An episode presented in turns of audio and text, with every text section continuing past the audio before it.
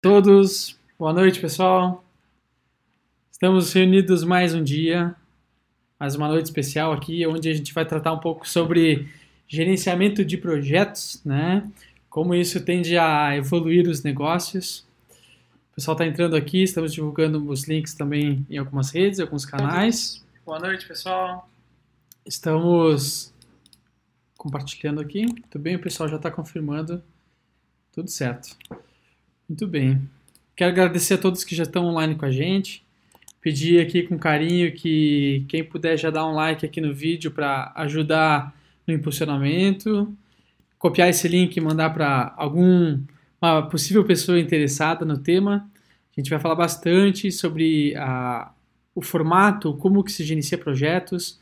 Existe aqui uma série de uh, frameworks, enfim, que se trabalha para gerenciamento de projetos e hoje a gente vai esclarecer junto com o professor Fernando Vegui, né, que já tem vivência aí há mais de 25 anos nas áreas de tecnologia, na área de gerenciamento de projetos. Uh, já foi professor em diversas instituições, hoje tem liderado projetos né, na, na, na Introduce, conduzido uh, oportunidades de desenvolvimento em clientes. Né? Uh, meu nome é Esdras, Vou estar com vocês aqui hoje também, intermediando algumas perguntas que a gente já tem preparada para o professor, para esclarecer um pouquinho mais essa temática, né? E então, o professor preparou hoje para nós o material. Uh, já vi aqui que está bem completo, que está bem organizado e vamos iniciar essa temática. Por quê, pessoal? O gerenciamento de projetos, né? A gente tem visto e entendido nos últimos dias também que uh, os negócios tinham muitos projetos a desenvolver, né? 2020 é, era um ano promissor, ainda é, para quem conseguir encontrar aí algumas lacunas, algumas lacunas, algumas oportunidades. Uh, e outros projetos talvez estão saindo da gaveta por justamente pela pelo impulsionamento que o mercado está dando, né, de alguma forma, né? E nesse sentido, a gente precisa entender os projetos de uma forma macro, entender onde que eles impactam nos negócios, como gerenciar custos, como entender eh, pessoas, como dimensionar um escopo de projeto, né, o quanto isso pode levar em tempo, quais são as variáveis que existem dentro desse contexto. Uh, ainda falando sobre projetos, existe programa, existe portfólio, a gente vai deixar mais claro isso para a gente hoje também. Então, é bem importante essa, essa temática porque é, não existe empresa que não esteja tratando de projetos, né, professor? Todas, Sim, todas as empresas, de alguma forma, estão com projetos na mesa. Seja um projeto de treinamento de pessoas, pra, né, trabalhando liderança interna, enfim, seja um projeto de campo, né, onde vá uh, contribuir para mais faturamento, um projeto comercial, um projeto de marketing, enfim sempre a empresa está gerenciando projetos. Mas né, o que a gente entende é que se os negócios tiverem uma visão, uma gestão baseada em projetos, a gente tende aí a, a melhorar os resultados da empresa, melhorar a forma de conduzi-los, né, a melhorar a condição, numa forma geral, uh, de pessoas e processos. Né? Então, professor, né, fica à vontade aqui e pode uh, trazer esse tema para nós com toda a maestria que o senhor sempre teve. Obrigado, Esther, é, pelo convite. Obrigado a todos pela presença. É, o gerenciamento de projetos em si, ele, ele não, eu já citei em alguns momentos, ele não é uma, não é algo novo para nós, tá? Então, se nós formos olhar é, é projetos é, que não são contemporâneos, né? Então, sempre utilizar, de certa forma, essa boa prática do planejar, do executar, do monitorar. O que é um framework, uma boa prática, fundamentado, é, vamos colocar assim, é, em, em, metodologia, onde nós podemos identificar todo um ciclo de um projeto, tá? eu não cito aqui, mas um projeto, é, o, a, a, vida, é, a, a, nossa vida não deixa de ser um projeto também. Tem início, meio fim. Tá? Então, o projeto tem que seguir também algumas, algumas normas para que nós consigamos entregar o resultado esperado. Vamos em frente, então. Então, o que nós queremos mostrar aqui é como o gerenciamento de projetos, como essa cultura pode sim contribuir para a evolução do seu negócio. Tá? Em cima disso, nós temos uma agenda nós vamos falar do conceito de projeto, processo, programa, são diferentes, a gente tem que deixar bem claro isso aí. Ah, quais são as áreas de conhecimento hoje né, do, do, do, do, do PMBOK é, da, da sexta edição, e ali vem os gerenciamentos. Existem, e é uma sequência cronológica, né, integração, escopo, tempo, cronograma, custos, qualidade, RH, sim, RH em projetos é importante, comunicações, riscos, aquisições, essa última área de conhecimento que entrou nessa, nessa sexta edição foi stakeholders, são partes interessadas. E também teremos as considerações finais. Então vamos trilhar agora esse caminho passo a passo. Então, conceitos. O que é um projeto? Projeto é um empreendimento temporário com início, meio e fim claramente definidos. Ele entrega um produto único. Morreu. Um projeto tem fim. Entendeu? Então, nós temos que ter esse cuidado de muitas vezes a empresa gerencia um processo enquanto projeto e projeto enquanto processo. Não vai funcionar. Já processo é uma atividade recorrente e contínua, com final definido. Vou dar um exemplo. A, a empresa decide que tem que fazer aquisição de determinado maquinário para a sua linha de produção. Isso é um projeto, a aquisição desse maquinário. Ele vai incorporar todas as ações necessárias. Tá? Bom, depois de entrega a máquina testada, né, o processo produtivo daquela máquina já é um processo. Então, uhum. a, a, produção em si que ela vai gerar é um processo produtivo. Tá? Que mais? Uh, programa, então, é um conjunto de projetos relacionados que compartilham recursos entre si. Isso é interessante. É, é, é um conjunto de projetos tá? que compartilham recursos, sim, mão de obra, material, onde tu pode trabalhar de uma maneira unificada, enxergando como se fosse um guarda-chuva. E o portfólio que eu não coloquei aqui é um conjunto de programas, está mais acima, é mais estratégico para a organização. Mas o que fica aqui claramente é separar o que é projeto e o que é processo. São bem distintos. Projeto tem início, meio e fim. Processo é produtivo. Tá? Perfeito. Quais são as áreas de conhecimento? Então, só ratifico aqui, são 10 áreas de conhecimento e hoje tem 49 processos. Tá? Então, desde a integração até stakeholder.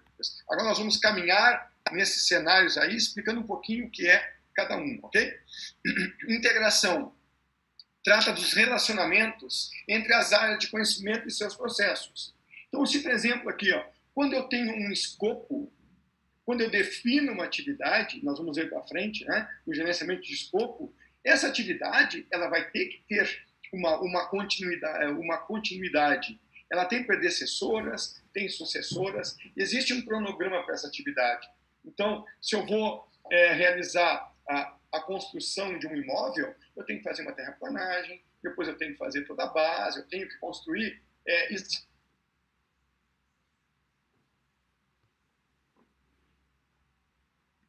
Vou explicar um pouco. Como o risco vem com custo. Todo risco, quando eu faço uma análise, eu tenho um custo envolvido, que justamente é para é cobrir esses riscos, tá? residuais ou não. Quando eu falo em recursos humanos, eu tenho que pensar em comunicação. Então, como as pessoas estão é, realizando suas atividades e como elas vão se comunicar. Quando eu falo em aquisições, eu estou pensando em stakeholders também, eu estou pensando em fornecedores, estou pensando em clientes, estou pensando em parceiros. Então, a integração visa isso. É, nós não, em gerenciamento de projeto, a gente não consegue trabalhar. Hoje eu vou trabalhar o escopo, amanhã eu vou trabalhar cronograma e aí depois eu vou trabalhar a qualidade. Não existe assim. Tu trabalha tudo junto, tudo ao mesmo tempo entendendo o que está acontecendo em cada cenário e se posicionando enquanto gerente do projeto. Perfeito. Okay? Perfeito. Escopo. Então, é, existe o escopo preliminar. Então, o documento, um dos documentos iniciais do projeto é o termo de abertura do projeto, tem uma sequência assim, ó. Termo de abertura do projeto e declaração preliminar de escopo. É no começo do projeto que eu não sei exatamente o que eu quero, eu não conheço todas as fases, eu não conheço todas, todas as características do projeto, então é preliminar, sim. Então eu tenho que ter algo para começar, o escopo preliminar. E dentro desse termo de abertura eu vou colocar premissas, restrições, eu vou colocar um, uma análise, vamos colocar assim, por ordem de grandeza de riscos, de cronograma, tá? que depois vai sendo refinada durante o planejamento e execução do projeto.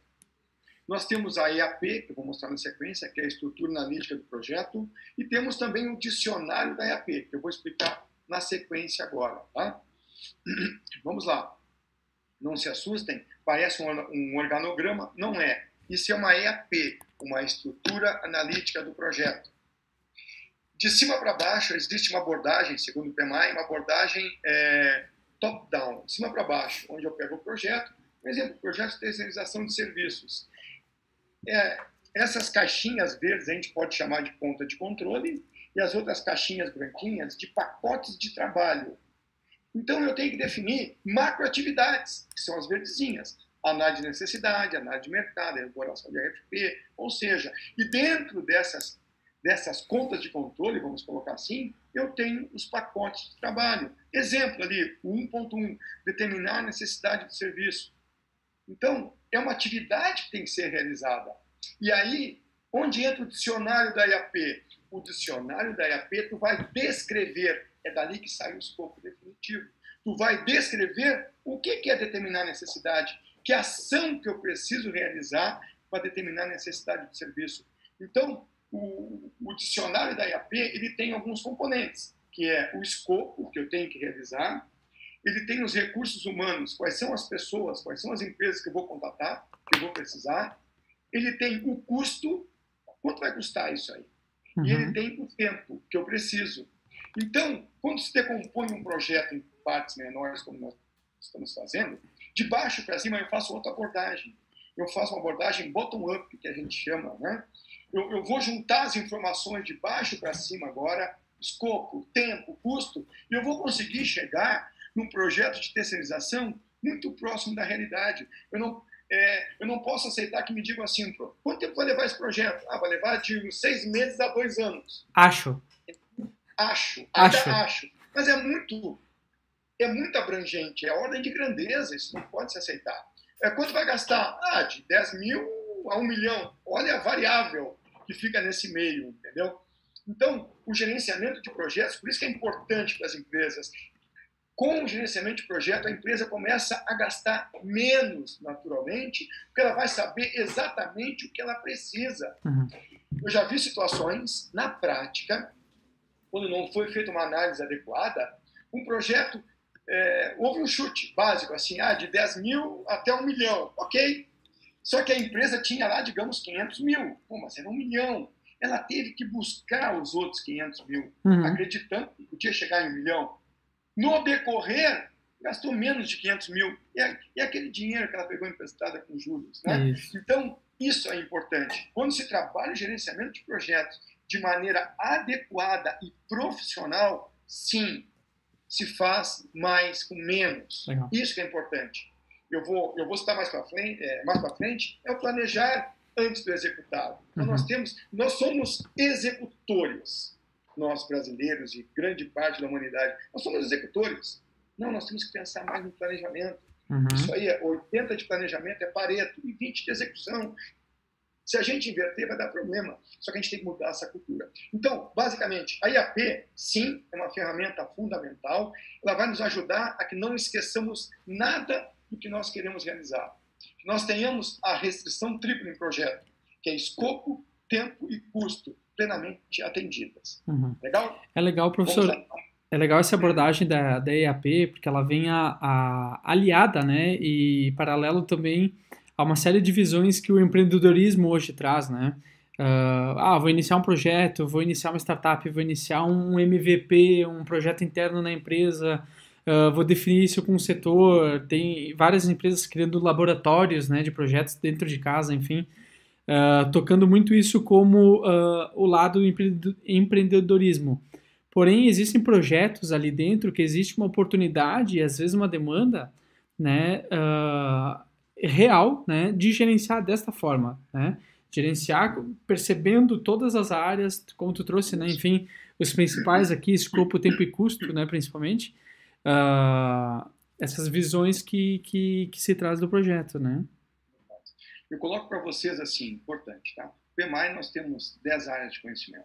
Então, Se nós trabalharmos... Eu, eu, professor, eu acho que tem algumas pessoas aqui que talvez não, não sabem 100% o que é o PMI. Só vamos contextualizar também rapidinho. Tá, o PMI é o Project Management Institute. Tá? É um órgão internacional onde ele trata justamente da divulgação do conhecimento em gestão de projetos. Perfeito. É dali que vem o guia PMBOK, os guias PMBOK, né, é, de boas práticas de utilização da cultura do gerenciamento de projetos. Então, é, um órgão é, mundial que norteia a cultura de gerenciamento de projetos, vamos colocar assim. E o legal é que a gente estudando ela, se desenvolvendo, né, como o professor já tem certificações nela, uh, é um modelo internacional de aplicação de projetos. Né? Ou seja, isso, isso. Estados Unidos, Europa, Ásia têm usado praticamente a mesma uh, a, a, mesma filosofia de gestão de projetos, a mesma cultura, o mesmo formato. Né? Ou seja, se a gente aplicar isso, a gente está muito paralelo ao, ao, outro lado do mundo, né? Às vezes eu estou em São Francisco hoje, né? Olha aqui, né? Só tô, coloquei um casaquinho aqui para ficar mais uh, adendo à temperatura. Mas Vou é nisso. um exemplo aqui, Asdras. Olha só. Pega uma empresa, uma indústria que tem a norma ISO 9000. Perfeito. Né? Exemplo. Então, olha só. Nada impede que a indústria tenha os seus processos internos. Pode ter. Só que por que ela busca uma norma certificadora? Para ela ficar alinhada o mercado global, uhum. entendeu? Então, uma empresa que tem uma norma ISO 9000, né, digamos, ela tem é, capacidade é, de, de, uma, de, uma, garantia que seus processos estão dentro de um padrão. E a mesma coisa do gerenciamento de projetos. As empresas podem tocar os seus projetos, sim, mas é importante que nós é, consigamos trazer essas empresas essa metodologia com uma visão uhum. mundial, uma visão corporativa dessa gestão. Entendeu? Excelente. Ok? Edson, fica à vontade com as perguntas. Tranquilo. Tá? Bom, é, dentro, dentro da IAP, dentro desse pacotinho de trabalho que nós temos aí, existem atividades que têm que ser realizadas. Tá? E aí, em cima das atividades, nós temos o, o, o gerenciamento né, do tempo ao cronograma. Agora, na, na, na, na sexta edição, se traduziu para cronograma. E para isso, a gente pode usar N ferramentas. Tá? Uhum é, diagrama de rede, gráfico de Gantt. Então, o que nós queremos fazer na, na, na prática, no cronograma, é sequenciar as atividades que nós identificamos aqui. Então, aqui nós temos na IAP tudo junto, ok? Mas quando vai acontecer primeiro? Vocês já estão vendo aqui, eu passo com meus alunos também, nós escrevemos da esquerda para a direita, de cima para baixo. Se vocês olharem a numeração da IAP, ela está nessa sequência. Isso é uma boa prática. Tá? Então, a priori, quando tu já monta a IAP, tu já está pensando no sequenciamento da atividade. Tá? Nós vamos mostrar depois no gráfico de Gantt. Então, nós queremos sequenciar atividades em atividades predecessoras e sucessoras. Foi o que eu falei.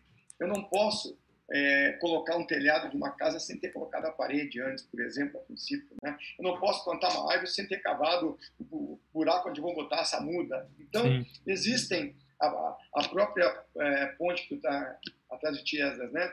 existe toda uma fundação dessa ponte para uhum. depois poder construir. Então, existem atividades predecessoras e sucessoras. Dentro do gráfico gigante que eu vou mostrar, existem os caminhos críticos e quase críticos. Na verdade, é um caminho crítico e vários quase críticos. O caminho crítico é o caminho mais longo a ser percorrido dentro de um projeto, que vai entregar o projeto dentro do prazo, certo? E dentro desse caminho crítico, quase crítico, nós temos as folgas ou buffers, tá? que são, digamos, é, eu tenho uma atividade que ela vai, é, tu tem um prazo ali de 10 dias, tá? Fazendo um cálculo de PERT ou um, um, outros, outras, outras ferramentas que tem, tu pode chegar é, nessa atividade com uma realização num tempo menor e tu pode ter os teus buffers. Gente é, se trata assim de folga entre atividades folga de atividades, para que tu possa ter uma, uma poder gerenciar melhor os teus recursos humanos ali dentro desses caminhos que vão surgindo no projeto. Eu mostrar para vocês aqui. Esse é um gráfico de Gantt, tá? Onde eu tenho na esquerda as atividades, tá? Onde eu tenho os recursos que estão realizando e eu tenho atividades sim predecessoras e sucessoras, as que são realizadas de uma maneira é, mais mais complexa ou menos complexa em relação ao projeto. Então, o gráfico de Gantt nos dá o quê? O sequenciamento das atividades que foram mapeadas lá na definição do escopo através da IAP. É, escopo, tempo e custo. Estou indo numa sequência. Isso é a restrição tripla em projeto. Eu deixo claro. Eu não, eu não preciso usar todo esse conhecimento aqui para todos os projetos. Eu posso ter uhum. projetos menores. Tá? Lhes digo, se eu tratar um bom escopo, uma boa gestão de tempo, uma boa gestão de custo, atende a questão tripla, atende qualidade, que eu vou mostrar na sequência, e tu consegue entregar um projeto dentro do, do, do combinado. Hoje, no Brasil, a princípio, somente 35% dos projetos, somente 35%, cumprem os seus requisitos. Ali. O quê? De novo, restrição tripla. Entreguei uhum. foi pedido dentro do prazo, dentro do custo. A gente estoura, a gente não realiza, tá? infelizmente, né? Estou dizendo em contexto, né? Não se realiza o que foi combinado, se gasta mais e leva mais tempo. E aí? Existe milagre? Eu, eu falo da magia, né? A magia é só metodologia, é só tu usar a boa prática, tu vai conseguir o resultado naturalmente, tá? Então, estimativa de custos. Nós temos custos fixos, custos variáveis, diretos, indiretos, tá? Então, nós temos custos fixos, são custos que não variam no decorrer é, do processo. Variáveis são custos que têm, é, cito um exemplo de custo variável, né? Nós podemos ter é, vendedores e tem as suas comissões. A comissão é um custo variável, né? O, a remuneração, o salário dele é um custo fixo, por exemplo, né? Eu posso ter custos diretos, que são custos diretamente relacionados ao meu projeto. Uhum como viagem da equipe, como hospedagem da equipe, exemplo, né? Eu posso ter custos indiretos, que muitas vezes alguns encargos trabalhistas que eu posso ter, eu posso Impostos. ter algumas impostos, alguns, taxas, algumas dívidas a, a, ser realizadas, a ser tratadas. Então são custos indiretos que não estão diretamente relacionados ao projeto, alguns impostos assim, ok? Uhum. E para isso nós temos reservas. Então lembra que custos está, está muito relacionado com riscos, tá? Existem reservas lá em, em, é, em riscos, né? Que são reservas de gerenciamento e reservas de contingência. Tá? Eu vou explicar um pouquinho mais de gerenciamento de risco. Mas, sim, dependendo do tipo de custo que eu tenho, o tipo de risco identificado, eu vou ter que tratar reservas distintas. E existe dinheiro mais, mais barato e dinheiro um pouco mais caro. Depende em que momento tu precisa dele. Se tu te planeja, inevitavelmente tu consegue um valor menor, digamos, de taxa de juros, ou seja, né? Uhum. Mas tu não te planeja e acontece aquele evento de risco, o teu custo aumenta é, consideravelmente. Perfeito. Ok? Vamos em frente? Em frente. Aqui eu mostro só uma pequena planilha de gestão de, de, custos, né? onde eu tenho gestão de recursos, tempo, qualidade. É feito toda uma análise de custos fixos, variáveis, diretos, indiretos, e aqui é colocado. Aqui é bem simples, mas a tua planilha de gestão de custos pode ser até muito mais completa. Tu pode ter toda, toda, toda a, segmentação dos custos uhum. por classes, se quiseres, não tem Sim. problema nenhum. Existe... Mas o importante é saber. Eu coloco assim, a minha visão, eu prefiro saber a verdade do que ser feliz. Então, coloca na ponta do lápis. Tá? Uhum. Porque muitas vezes, não, mas não, não tem problema, é só isso. Não, não é só isso. Vai extrapolar. Por isso, vai gastar mais. Uhum. Entendeu? Então, a gente tem que ter esse cuidado. Legal? E existe, né, professor, em alguns momentos, alguns uh, projetos que o pessoal. Uh, eu não estou ouvindo, Wesley. Voltou? Aqui. E, ex e existe em alguns momentos que o pessoal faz o gerenciamento de lucro do projeto também, né? Ou seja, uhum. a, a, um, um, stakeholder dá o financiamento, dá então o valor, o budget para aquele projeto, mas ele, ele não quer que se gaste tudo aquilo também. Né? Então, uh, se faz uma gestão aqui para que sobre, né? Opa, eu tinha 500 mil para desenvolver aquele projeto, então agora e sobrou 78. Né? Também se é. pensa nisso, né? No momento que eu consigo fazer uma gestão de custos, né? Lembra que eu falei anteriormente? Eu consigo dizer, cara, eu vou gastar de 450 mil até 500 mil, uma margem de 10, uhum. 15%. É, o que, que o PMI trata? Tá? Uma margem até 10%, 5% a 10%, uhum. tá? é uma margem definida e é legal, ok? Então, que ocorram variações aqui dentro, para maior ou para menor, é plenamente factível. Mas uhum. não, não podemos extrapolar essas margens, né? Perfeito. Não podemos pedir aquele milhão se vai se gastar 500. E a empresa não tem. E a empresa tem que buscar esse recurso Sim. depois não precisou. A gente forçou, né? Forçou. Por que ela buscou antes? Porque era mais barato. entendeu? Mas só, o, mais barato por si só, muitas vezes não é relevante porque tu não vai precisar dele. Uhum. Então a gente, tem que, a gente tem que ser muito criterioso nesse momento aqui para chegar num valor bastante interessante, muito próximo da realidade. Mais próximo. Então, custo próximo da realidade, um prazo próximo da realidade e um escopo que seja factível. Tá? Vamos lá. Qualidade. Eu coloco assim, uh, às vezes para meus alunos, né? a qualidade é um diferencial competitivo. E uhum. deixa eles responderem. Tá? A minha visão, a qualidade não é diferencial competitivo. A qualidade é default, a qualidade é padrão. Não adianta dizer, ah, o meu carro tem qualidade, não estraga. Que legal, cara. Tá é o que eu esperava dele. É o mínimo. Entendeu? É o mínimo que eu esperava dele. Então, a gente tem que ter um cuidado. Tá? E se nós olharmos, se, é, se vocês olharem, o escopo, tempo e custo, ele fecha um triângulo com a qualidade no meio. Então, a qualidade ela está diretamente relacionada à entrega do projeto, uhum. que foi pedido dentro do prazo e dentro do custo. Essa é uma definição do próprio PMI. Tá? O que é qualidade? É o nível em que o projeto cumpre seus requisitos, que é a restrição tripla em projeto. Gravem a restrição tripla, escopo, tempo e custo. Se ele cumpriu esses requisitos, entregou o que foi pedido, dentro do prazo e dentro do custo, joia! É um projeto com qualidade. Hum. Entregou, entregou o que foi pedido. É, e a gente trata assim, ó, é, tão importante quanto o escopo, tá? que é o que eu tratei atrás, é o não escopo. Todo o, é, o não escopo, ele nunca vai estar numa IAP. A IAP está só o escopo do projeto. O não escopo, ele fica declarado lá no, lá no termo de abertura. Mas é importante tá, que nós é, deixemos claro o que nós vamos realizar e o que não vamos realizar. Isso é muito importante tem, tem que ficar claro para os stakeholders, claro para o patrocinador, claro para o cliente, até onde eu vou. Uhum. Entendeu? Poxa, se eu vou pintar uma parede, o não escopo eu tenho que declarar antes. Eu não vou fazer aqui um. Eu, eu não vou colocar aqui uma pintura com laca, uma pintura, ou seja, mais sofisticada, tá? Então, tem que ficar claro isso aí, porque isso aí aumenta o tempo e o custo, ok? Legal. Em cima disso, diga essa. Professor, eu acho que contribui um pouquinho com a pergunta da Fernanda Rufato aqui. Ela comenta assim, uhum. professor, qual é a melhor prática para aprovar o investimento do projeto? Porque nem todo projeto conseguimos a melhor negociação com fornecedores. Tá, uhum. vamos lá. É, existem critérios para a seleção de projetos. Tá? Uhum. Eu, eu, vou começar por aí, depois chego lá.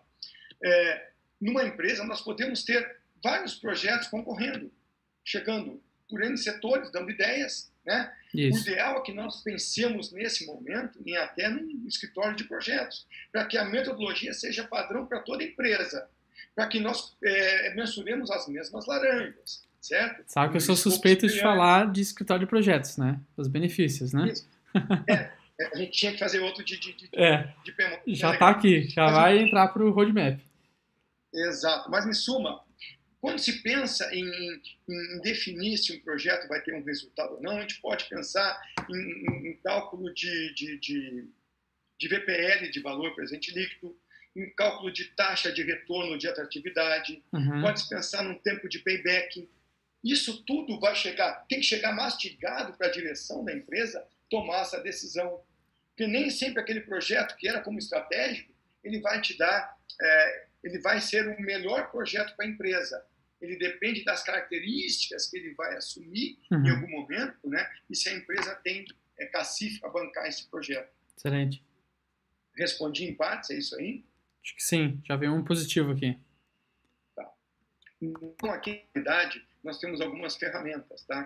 Que é o PDCA, que é o espinha de peixe, Chical, que é o causa-efeito, e a própria é, matriz Gucci, que está a gravidade, urgência e tendência. Uhum. Eu trouxe aqui um Ishikawa, espinha de peixe, tá? que essa peça com defeito, ela é o é um efeito que tu vai ter ali no final da espinha, tá? Uhum. E esse material medido a máquina ali são as causas. Então, um diagrama de causa e efeito. Que, então, essa peça se eu não tenho fornecedor confiável, é se eu tenho falta de manutenção, se eu tenho sobrecarga de trabalho, se eu tenho processo mal dimensionado, inevitavelmente eu vou ter uma peça com defeito. Sim. Então, aqui nos ajuda a entender o todo. Quando é que eu vou tratar a qualidade dentro do projeto, durante todo o planejamento e durante toda a execução. Eu não coloquei para vocês aqui, mas um projeto tem um ciclo. Qual é o ciclo do projeto? É uma curva. Ele tem um início, tem o planejamento, tem execução e tem o término. E em todo o ciclo, desde o início até o término, ele tem o um monitoramento e controle. Então, de certa forma, a gestão da qualidade ela ocorre em todo o projeto e pode sim ficar dentro do monitoramento e controle. Existem processos que tratam da gestão da qualidade até no planejamento e sim lá na execução, para ver se realmente isso falta muitas vezes em algumas empresas, né? Se planeja, não, vamos fazer assim. Tá, mas tu está monitorando? Tu está monitorando essa execução para ver se os critérios de qualidade estão sendo atendidos? Está verificando que aquele concreto que foi entregue, ele está dentro de um padrão que foi lá no planejamento definido? Entendeu onde eu quero chegar? Uhum. Daqui a pouco cai a ponte, como acontece, caiu a ponte. Então, mas a ponte caiu por falta de monitoramento e controle. Uhum. Isso é questão de projeto, entendeu? Profissional. Profissional. Essas perguntas vai passando, eu vou tocando aqui, tá? Em Tranquilo. frente. Ok. É, recursos humanos, tá? É, necessariamente nós precisamos de pessoas em projetos. Ponto. Um GP não toca, não, ele não toca um projeto sozinho. Ele precisa assim da equipe, ele precisa de stakeholders, tá? São as partes interessadas. Eu vou falar um pouco mais sobre elas depois. E para isso, uma das ferramentas, tá? Se usa a matriz RACE, tá? Onde a gente vai ter, a gente vai identificar o responsável, o R, tá? Eu vou colocar é o responsável pela atividade o A é quem vai aprovar aquela atividade, tá? O C é quem vai ser consultado e o I é quem vai ser informado, tá? Para ter essa matriz, eu preciso sim identificar os stakeholders, tá? O stakeholder é qualquer parte interessada em, é, que é influenciada pelo projeto. Uhum. Pode ser uma pessoa, pode ser uma empresa, ele pode ser influenciado, ele pode ser atingido pelo projeto, né? negativamente ou positivamente. Tem, tem, tem que ficar de olho nesse cenário. Uhum. Então. Nós temos que identificar os pacotes de trabalho e atividades. Já fizemos lá no escopo. Tá? Nós temos que definir agora, sim, os responsáveis pela execução, autorização e quem vai ser consultado e informado. Para isso, aqui um pequeno exemplo de uma matriz RACE. Então, lembra do pacotinho de trabalho lá? Elaborar a solicitação de modificação do projeto. Opa, quem é o responsável? é a Marta, quem vai executar é o Jonas ali, né, e a própria Elizabeth, exemplo de pessoas aqui.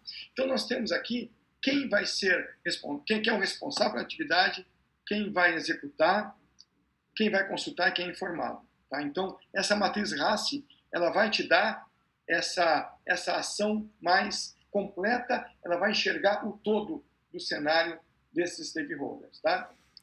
É, essa ajuda muito, né, professor? É, diretamente relacionado com é, recursos humanos, nós temos as comunicações. Uhum. E para isso nós precisamos sim de um plano de comunicações. De novo, os stakeholders já estarão identificados, nós vamos definir canais de comunicação e também as periodicidades dessas comunicações. Tá? Exemplo aqui, ó. Então nós temos o tipo de comunicação. Eu vou pegar um exemplo aqui, ó. Ó, divulgação do evento Noite da Pizza. Legal, é o tipo, né? Objetivo: divulgar a Noite da Pizza para os moradores da região. O meio: entrega de panfletos aos moradores. Qual a frequência? Na semana anterior ao evento. Todos vão ser é, comunicados e todos são é, responsáveis ali. Vamos colocar assim. Então, aqui nós conseguimos definir quem é o responsável pela comunicação, é, quem essa comunicação vai abranger, qual é a frequência, se vai ser uma reunião é, semanal, se vai ser uma reunião quinzenal, se vai ser através do WhatsApp, se vai ser através do e-mail, essa comunicação, qual é o objetivo que se tem. Uhum. Então, importante, é, a, quando eu crio lá o escopo, tá, esse tipo aqui, tá, ele está diretamente relacionado à atividade, ao pacote de trabalho e com os objetivos que eu quero alcançar e que comunicação que eu preciso realizar pra, para chegar e alcançar esses objetivos. Legal? Tu pode ter aqui até um grande Excel, um plano de comunicação e matriz de responsabilidade juntos. Uhum. Eu tenho ferramentas que eu posso utilizar.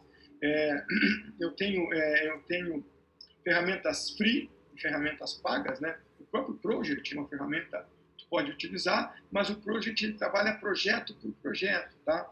Nós temos softwares como Primavera, como EPM, que são softwares é, mais, mais robustos, vamos colocar assim. Uhum. Posso trabalhar programas dentro desses softwares, mas eles têm um custo interessante e aí tem que ver se realmente fica aderente para a tua empresa. Mas veja bem, tu não precisa, então a gente trata nessa tecnologia, processo e pessoas. Isso. Tendo as pessoas engajadas, tendo os processos, conhecendo a metodologia aqui dentro, tendo o processo com a metodologia, tá? A tecnologia independe. Pode ser um papel de pão mas tu planeja no papel de pão, tu planeja no Excel, tu planeja num project. Isso que é importante, tu não uhum. deixar de planejar, de fazer a sua análise seguindo uma metodologia assertiva para dar o resultado esperado. Muito bem. Riscos. Tá? É, todo, é, veja bem, se tu não quer correr risco, tu não vai tocar projeto. Sempre vão existir riscos. Sempre, sempre, sempre. E existem riscos conhecidos e riscos desconhecidos. Tá? Naturalmente, vão ter riscos desconhecidos, mas o ideal é que tu faça toda uma análise qualitativa dos riscos. É uma análise superficial, eu posso pegar 30 riscos identificados, uhum. né?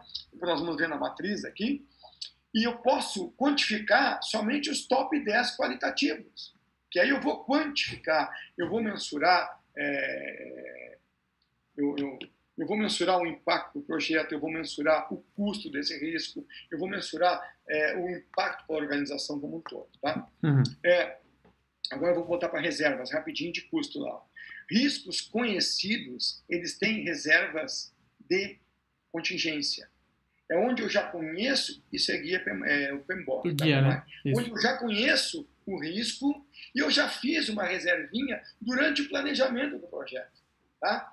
O que acontece muitas vezes tá, é que não se tem esse recurso e a gente tem que, eu não coloquei aqui, a gente tem que aceitar o risco, a gente tem que mitigar o risco, a gente tem que tomar algumas ações. Uhum. Evitar o risco, é um, existe esse, esse verbo evitar, mas eu costumo não utilizá-lo, porque dificilmente se evita. Eu posso mitigar, eu posso diminuir a possibilidade de ele ocorrer e tomar ações. Tá?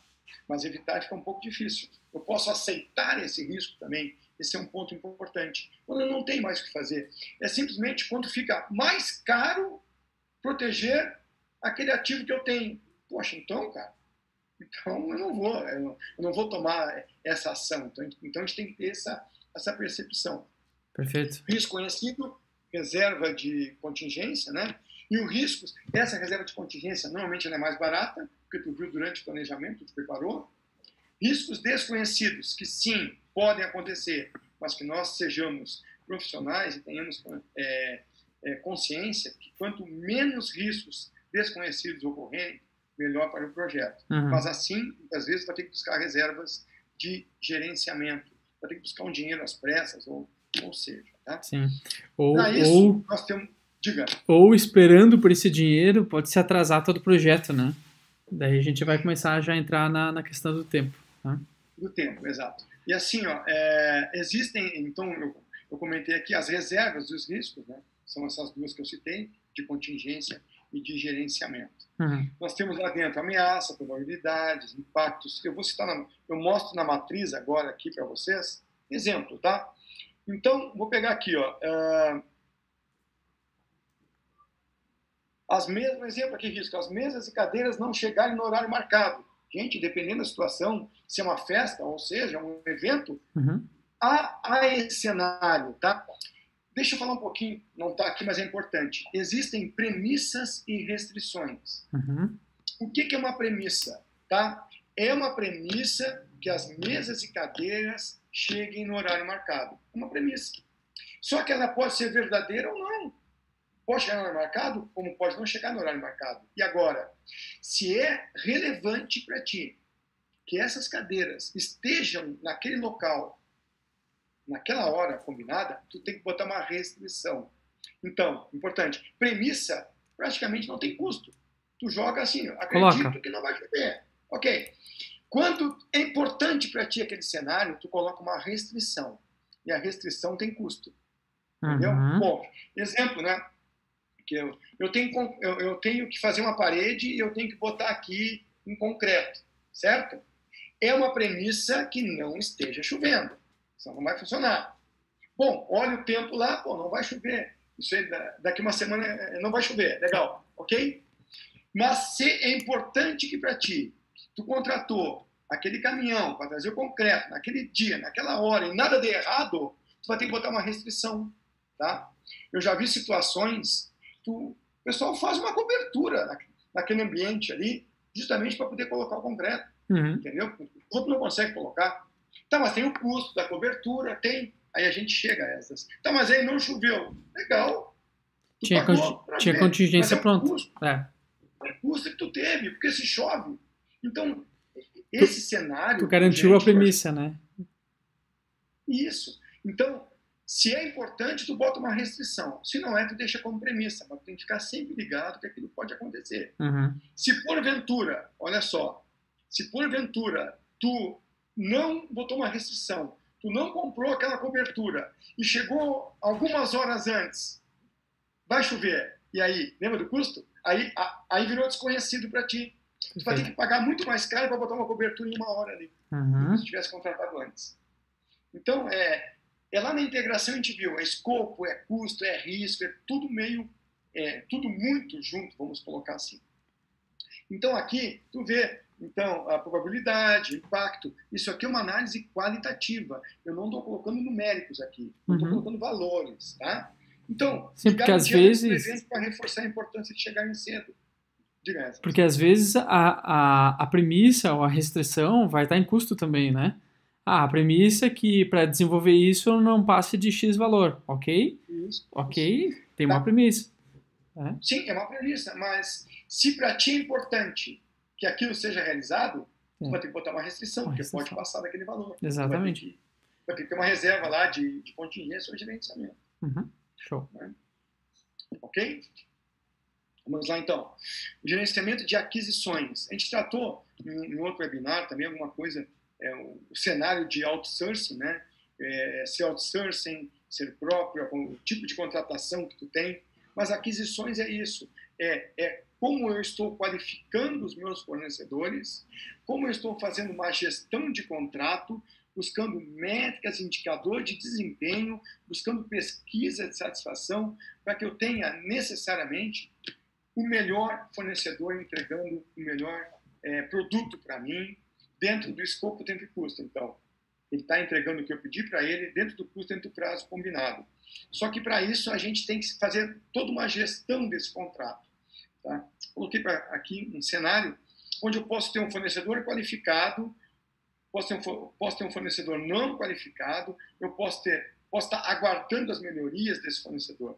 Então, eu tenho que fazer toda uma análise, eu tenho que fazer uma avaliação legal, eu tenho que ver as negativas que tem esse fornecedor, eu posso fazer uma, uma avaliação, sim, necessária de armazenamento, Uhum. uma avaliação de transporte, uma avaliação das entregas desse fornecedor, uma avaliação técnica também, certificações, ou seja, né, Uhum. é, que ele entrega enquanto fornecedor.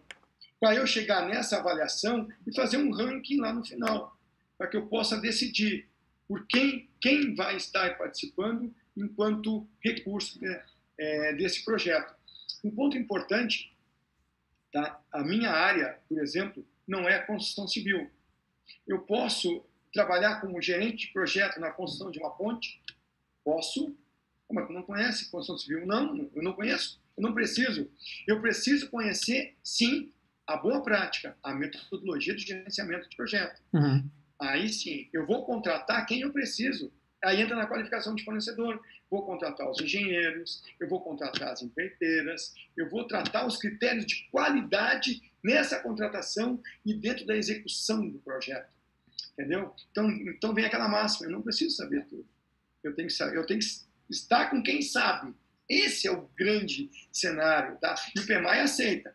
Só que ele diz o seguinte, o PMI diz o seguinte, que o ideal é que você tenha um certo conhecimento, certo? Senão, conduzir. senão aquela, aquela equipe pode te enrolar. Sabe como é que é, né? Tenha um certo conhecimento. Mas via de regra, sim, se tu conhecer a, a boa prática em gestão de projeto, necessariamente tu não precisa ser conhecedor de todas as atividades que vão ser realizadas. Tu tem que sim confiar na tua equipe, tem que sim ter, tem que ter uma equipe qualificada e preparada para a entrega que tu está realizando. Uhum. É isso aí, Aslas. Vamos lá? Muito bom.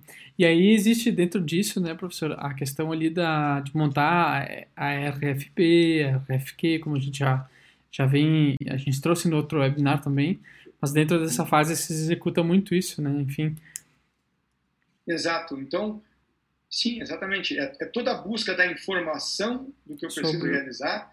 Nossa, antes eu tenho que saber o que eu preciso. Sim. Aí, o que eu preciso, eu tenho que externar o que eu preciso para o meio externo. Tá? Uhum. Então, eu tenho que repassar para os fornecedores, né? E de preferência que quando eu repassar, esses fornecedores já tenham sido sim qualificados, para não perder tempo demais, né? Uhum. Então, eu não preciso de 10 fornecedores. Eu tendo três bons, bons fornecedores, né? Eu já cumpro requisitos, muitas vezes, até de licitações, ou seja, né? Uhum. Perfeito. Legal. Gerenciamento de stakeholders. Essa foi a décima área de conhecimento incorporada no PMBOK da, da sexta edição. É importante, por que, que é importante o stakeholder? Tá? Aí eu pergunto assim, quem define o escopo de um projeto? O escopo é o mais importante no projeto. Quem define? É o stakeholder. E o principal stakeholder é o cliente é para quem vai ser entregue o produto. Porque todo projeto entrega um produto, uhum. certo? Então, o stakeholder, sendo o cliente, é aquele é, é aquela pessoa, é aquela empresa que ela vai demandar para a gestão de projeto. Só o que acontece muitas vezes é que nem sempre a empresa ou a pessoa sabe exatamente o que querem. Então, esse levantamento da necessidade, esse levantamento do escopo, de entender exatamente o que é, é muito importante para que nós consigamos entregar é, o mais próximo, vamos colocar assim, da gestão tripla. Porque, de novo, somente 35%, 35 dos projetos se entregam. Identificar, sim, os stakeholders, são as partes interessadas, de novo, o cliente, são, são fornecedores, a própria equipe do projeto, tá? colaboradores, ou seja, uhum. vamos avaliar sim os níveis de influência deles, os níveis de interesse. É importante. Por que é importante o nível de influência e interesse? Porque nós temos que deixar essas pessoas do nosso lado. Eu já passei por situações em projetos em que é, stakeholders com alto nível de influência, você está na matriz é, na frente, e baixo interesse, muitas vezes é um ponto negativo que pode ser contrário ao que tu quer entregar no projeto. Então, tu tem que ter esse cuidado aí, tá? Uhum. Avaliar os impactos, sim, ao projeto, dessa influência, de, é, desse nível de influência e de, desse nível de interesse, né? E definir, sim, estratégias para ganhar apoio. Que eu mostro aqui, tá? O que nós queremos é conciliar os níveis de poder e interesse. Se eu tenho um baixo nível de interesse e um baixo nível de poder, eu fico só monitorando essa pessoa, só fico enxergando, é, monitorando, tá? Não é necessariamente estar perto dessa pessoa, só tem que entender em algum momento eu posso precisar me relacionar com ela, tá? É, é um, é um acompanhamento, né? Oi, É um acompanhamento, né? Enfim, tá. Perto. Mas eu não deixo de monitorar. Se essa pessoa tem um baixo interesse em alto poder, eu tenho que manter essa pessoa satisfeita. Uhum. Como é que eu mantenho um stakeholder satisfeito? Ninguém perguntou. Cara, eu trago ele para o é, meu lado, entendeu? Eu faço um webinar, eu, eu, eu convido ele para as reuniões. Importante, tá? No gerenciamento das comunicações, existem sim as reuniões. Eu não coloquei aqui, mas toda reunião tem que ter uma ata de reunião uhum. certo? Ela tem que ter uma pauta, uma pré-pauta. Essa pré-pauta deve ser divulgada com antecedência na reunião, para as pessoas saberem o que vai ser tratado lá. Isso é igual, vou fazer uma analogia, igual a reunião de condomínio. Tá? Nós temos uma pauta com três tópicos, uma reunião para durar uma hora, ela já foi nos 15 tópicos, já durou três horas. Não. Não é assim que tu gerencia uma comunicação. E quando tu quer trazer um stakeholder lado e mantê-lo satisfeito, sim, tu convoca para participar de reuniões, tu manda o um convite é, é, para as reuniões, tu coloca ele sim na ata de reunião, tu tira as dúvidas, tudo dele, entendeu? Quando ele tem um baixo poder e um alto interesse, tu mantém informado. Lá no gerenciamento de comunicações, entendeu? Uhum. Aí quando tu faz lá, ah, eu, vou, eu, eu, eu vou fazer releases semanais, coloca ele para ser informado. Ele não está nem fazendo parte da equipe ainda, tá? Sim. Mas tu mantém sempre informado do que está acontecendo, para não deixar dúvida. Que a pior coisa eu já vi, é, sabe, alguém tem alguma dúvida. É, quando ele tem alto interesse e alto poder, aí eu vou gerenciar de perto. Eu quero essa pessoa perto de mim. Essa pessoa ela vai me apoiar, ela vai me ajudar ela, é, a tirar as barreiras que naturalmente vão acontecer durante o projeto. E hum. quais são as barreiras que acontecem? Nós temos, podemos ter N barreiras de comunicação, podemos ter pessoas que não estão envolvidas, que não estão comprometidas, e o que nós fazemos é, aqui na Introduce é bem interessante, até para deixar claro, quando se vai gerenciar projetos, tá? a gente procura identificar quem são os stakeholders, a influência que eles têm e como a gente pode se relacionar. Se a gente fica mais perto dele ou não, e que tipo de comunicação que a gente pode utilizar. Uhum. Nem sempre se tem os melhores resultados, mas é muito melhor fazê-lo do que, do não, não fazê-lo. Porque aí tu tem um norte, tu tem um viés, tu pode te, te posicionar em relação àquela parte interessada. Tá? É, de novo, ratificando, o stakeholder é que vai, definir, é, que vai, que vai apoiar na definição do escopo definitivo, como é redundante, o escopo definitivo do projeto. Então, ele tem que estar conosco em algum momento. Uhum. Eu já passei por situações em que, por algumas razões, eu esqueci um stakeholder. Esqueci, estava de férias, passou batido. Quando já estava, tinha finalizado o planejamento, importante, eu não coloquei aqui. No final do planejamento e no início da execução, eu tenho a reunião de kickoff. Tá? Aí eu fiz a reunião de kickoff, tudo planejado, ok? E esse stakeholder estava ali, tinha voltado de férias. E quando nós elencamos o que ia ser realizado, eu disse, não, mas só um pouquinho, eu não entendi, não é bem assim. Puxa vida, legal? Então, vamos errar, sim, mas a gente aprende com a correção daquele erro. E foi o momento certo de acontecer. Se acontecesse na execução, ia ser muito mais impactante. Aconteceu no final do planejamento. Se conseguiu fazer um replanejamento no planejamento, tá? em outra reunião de kickoff, algumas semanas depois, todos os stakeholders atendidos, se conseguiu um resultado bem interessante. Eu tenho aqui, estamos bem, bem, bem na janela de tempo, tem um planejamento tempo. nosso aí, legal? Olha só. Pessoal, ó, essas considerações finais são importantíssimas, tá? É, essa primeira frase é do Ricardo Vargas, que é o puro em gerenciamento de projetos no Brasil. Tá? Yeah. Ele deixa claro assim: ó, as empresas não têm tempo para planejar, mas têm dinheiro para pagar os retrabalhos. Então, é fundamental que nós tenhamos ciência da importância do planejamento antes da execução. Então, temos que parar, planejar. Quando tu vê alguém parado, pensando, alguém tomando, cara, ele não está ocioso, ele está muitas vezes pensando de uma maneira de resolver aquele determinado evento que pode estar ocorrendo. Então, sim, temos que planejar, porque senão nós vamos ter que ter dinheiro para pagar o retrabalho depois. E é muito normal acontecer isso aí. Uhum. De novo, deve-se evitar planejar na execução. Quantas vezes eu tive que fazer isso? Durante. Tive. Durante. Porque não é fácil, essas. Tu fazer as pessoas entenderem que tem que planejar antes. Eles não entendem. E aí tu acaba, então tá, vamos indo, vamos indo, chega na execução, tem que planejar, já estoura a recessão tripla, escopo, tempo e custo. Se estoura a recessão tripla, por esses dois cenários aqui, não se planeja na, é, no, no momento correto e acaba se planejando na execução. Hum. Estoura tempo custo e o escopo não é, não, não é atendido. Tá? Eu já citei antes, tá? é importante que, no mínimo, a restrição tripla em projeto, escopo, tempo e custo, deva ser considerada. Tá? Que nós tenhamos lá, isso, em termos de. Isso, isso dá para montar uma colinha, né, professor? Pô, vou gerenciar um projeto, estou puxando algo aqui para gerenciar, estou desenvolvendo, vou ter que cuidar de um budget, né? 50 mil, 100 mil para desenvolver tal situação, enfim.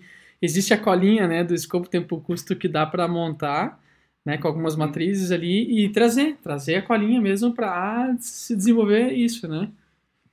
Para quem está iniciando, né, principalmente, pode se, uh, se valer disso muito, né, muito.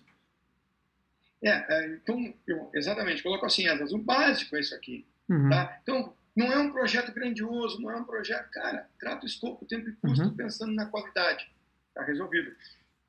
Vale, vale, vale uma live, tá? A, a, o gerenciamento de mudanças, tá? Certo. Porque se, se, é um projeto menor, se é um projeto que não é tão, tão, tão oneroso, se é um projeto que não é tão, tão, tão grande, vamos colocar assim, uhum. eu posso tratar esse projeto como mudança. mudança. Isso é importante, isso é algo interessante. Tá? Dentro do gerenciamento de projeto, tem a gestão de mudanças, tem, faz parte, tá? o comitê de mudanças, que é o negócio todo, dentro Isso. do Agile, também tem. Mas tu pode sim, e a, gente tem alguns clientes que fazem esse cenário, se é algo menor, se é algo que é, é muito rápido, tá? eu posso sim pensar na gestão de mudanças. Já vou pegar o gancho, posso sim pensar no Scrum, método ágil, tá? metodologia ágil para esse projeto é algo rápido. Eu não preciso pensar em, em gestão de aquisições, não preciso pensar em matriz de, de, de riscos, tão, tão complexo assim, entendeu? Uhum. Eu posso fazer entregas intermediárias. E importante, é, o, o, que eu coloco sempre, né? Posso trabalhar Scrum, eu vou entrar, eu vou entrar um pouquinho no Scrum, tá? Posso trabalhar Scrum antes do projeto? Eu acredito que é complicado. Porque o Scrum é correr.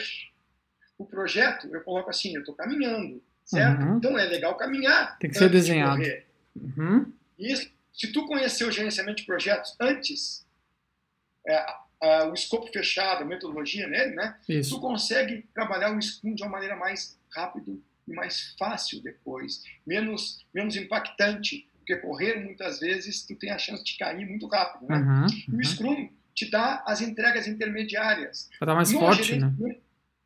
Isso. No gerenciamento de projetos já tem, se trata assim, ó, planejamento em ondas sucessivas. O gerenciamento de projetos PMI já trata disso. Eu vou entregando projetos em ondas, tá?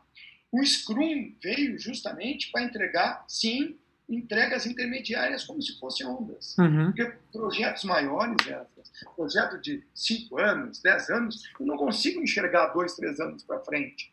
Então eu faço planejamento no primeiro ano, entrego, faço todo um planejamento para o segundo ano em ondas sucessivas. O Scrum veio agilizar isso aí. Eu faço entregas mais, entregas mais rápidas ainda. Né? Uhum. Uhum. Outra coisa que eu, que eu citei, procure sempre, se é uma, é uma recomendação que eu uso, eu passo para vocês, procure sempre saber a verdade do que ser feliz. Uhum. Tá? Ser feliz é legal, é bacana, vai dar tudo certo, não precisa fazer. E na hora dá um estouro, é que não tem dinheiro, não tem tempo. Então, eu prefiro sim saber a verdade, não é sofrer com antecipação, não, é ser realista. Tá? É ser realista, entender o que, que tu precisa para entregar o mínimo produto viável os MVPs, né? Isso. Daquele projeto. Perfeito. cenário. Perfeito.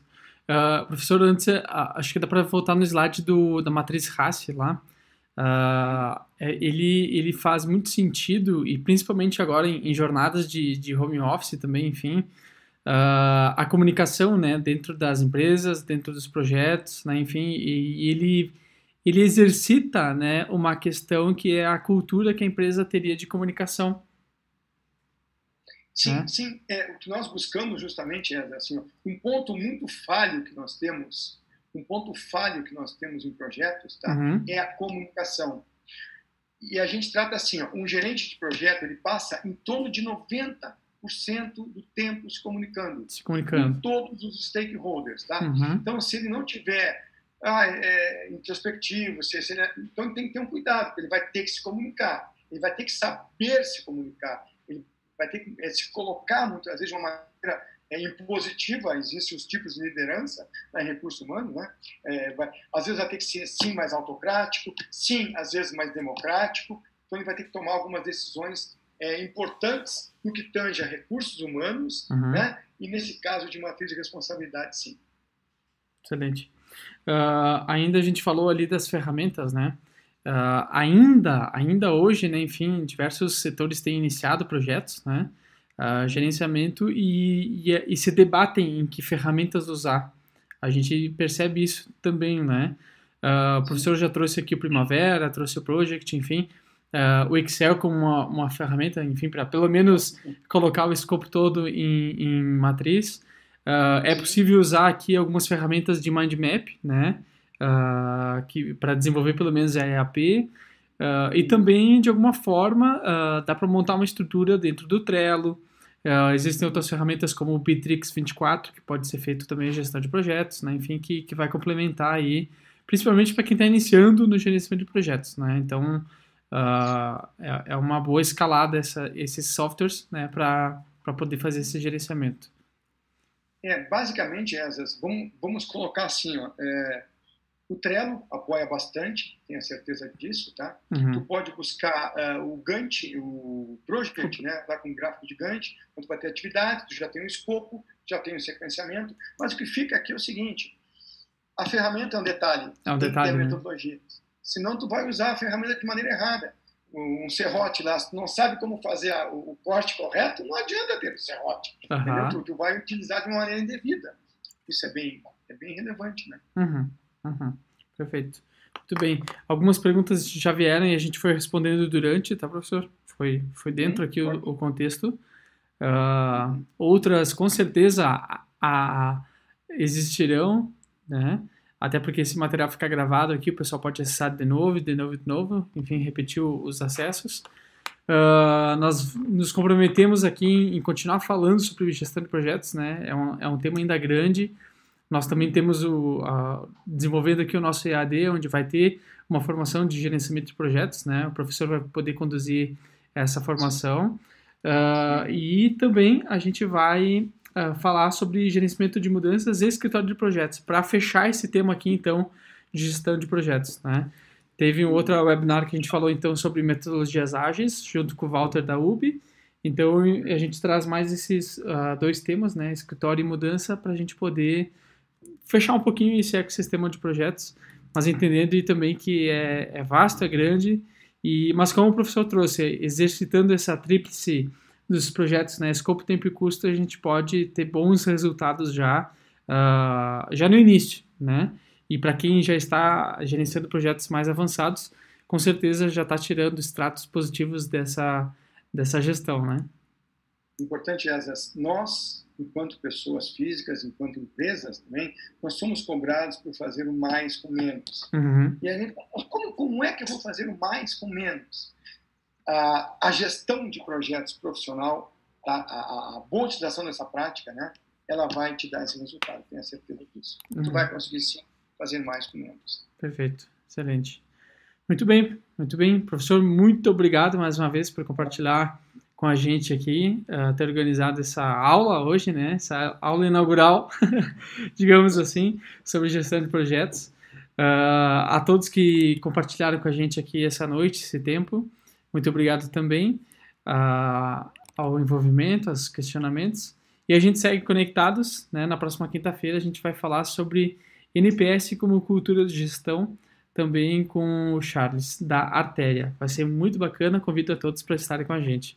Professor, muito obrigado a todos. Fiquem com Deus, fiquem bem. Até a próxima.